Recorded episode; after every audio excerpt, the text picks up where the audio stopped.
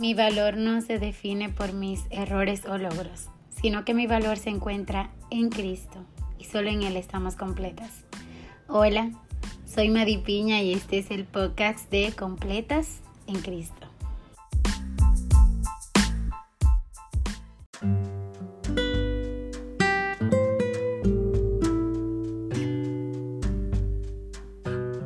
Muchas, muchas gracias a las personas que nos apoyan semana tras semana. Que Dios siga bendiciendo grandemente sus vidas y de verdad eh, agradecida por el apoyo recibido. Hoy es 14 de febrero. Secularmente o comercialmente se podría decir Día del Amor y la Amistad. Eh, es un día en el cual podemos intencionalmente decidir dar presentes y, afirmar esas amistades, el amor por nuestra pareja. Pero recordemos que el amor es una decisión de cada día. Y los mejores regalos que podemos dar a nuestros amigos es perdón, lealtad, honestidad y amor incondicional. Y bueno, vamos ya a entrar a materia rápidamente. Hoy quiero hablar de el amor del matrimonio, matrimonio como modelo bíblico. Y vamos a leer en Proverbios capítulo 18 versículo 22 donde nos dice, el que haya esposa haya el bien y alcanza la benevolencia de Jehová. Bueno, palabra profunda, corta pero profunda, el que haya esposa haya el bien. Y hasta que la muerte nos separe, es una declaración de, de, de muerte continua que estamos haciendo y no lo sabemos cuando estamos en medio de esos votos hermosos el día de nuestro matrimonio. Y es una muerte continua para que Cristo viva. ¿Hemos entendido esto? Realmente, muchos casos no.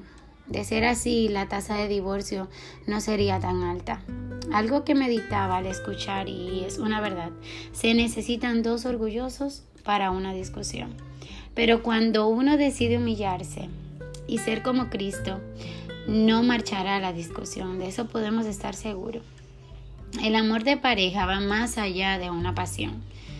En el podcast anterior eh, decíamos algo y es si una pareja se casa basado solo en el amor eros, que es el amor pasional, eh, es un matrimonio fracasado, ya que no tiene base para soportar las tormentas y desacuerdos.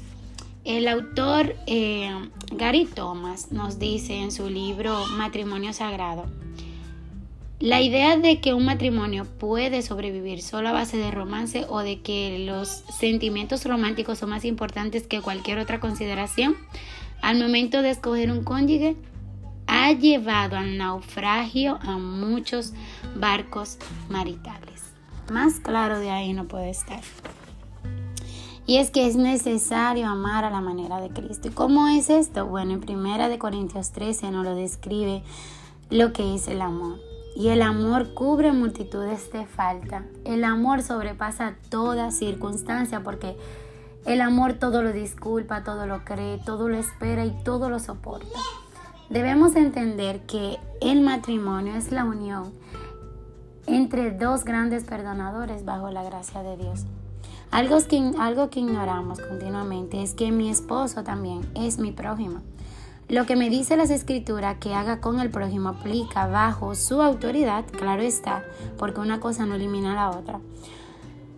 Debo someterme, como amar, debo amar, orar por él, perdonarle, al casarme, al yo decir acepto, yo estoy otorgando una carta de perdón continua a mi esposo. Debo soportar, animar, no ser egoísta, ser misericordiosa.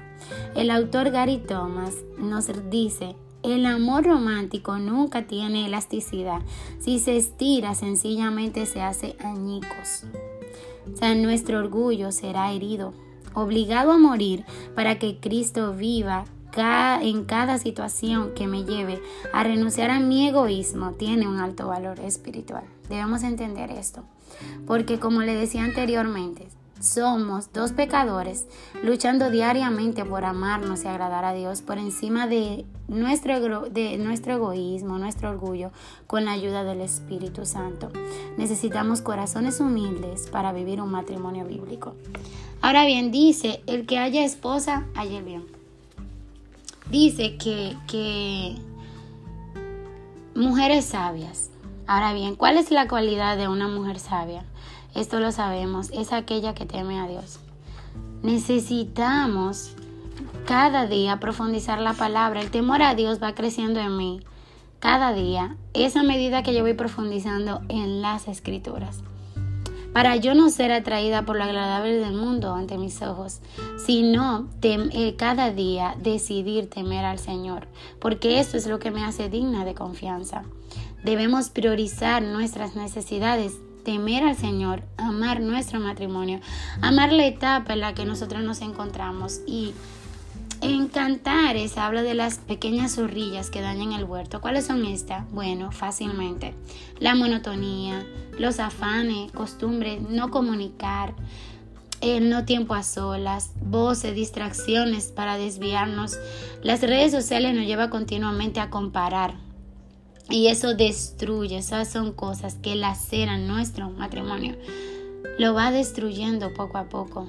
Dejemos a un lado las expectativas humanas.